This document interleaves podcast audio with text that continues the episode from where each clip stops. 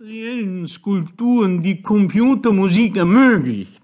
Sie haben kunstfremde Materialien in die Kunst und musikfremde Töne und Geräusche in die Musik gebracht.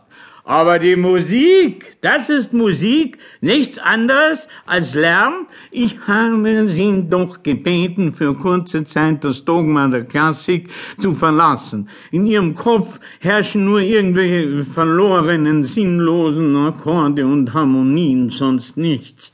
Herr Professor Hoffmann, eindeutig sind John Cage und Russolo oder auch andere die Wegbereiter der interdisziplinären Kunst.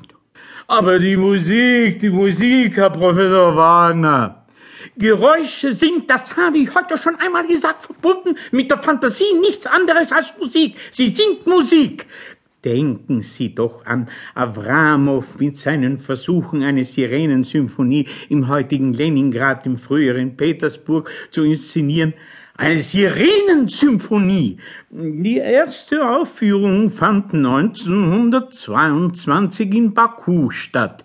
Die Nebelhörner der Kaspischen Flotte, die Fabriksirenen von Baku, zwei Kanonengeschwader, Infanterieregimente, eine Maschinengewehrabteilung, Wasserflugzeuge und Chöre, in die später alle Zuhörer und Zuschauer einstimmten, waren beteiligt. Das Fest soll so beeindruckend gewesen sein, dass die Musik, Herr Professor, weit über die Stadtgrenzen von Baku hinaus zu hören gewesen sein soll.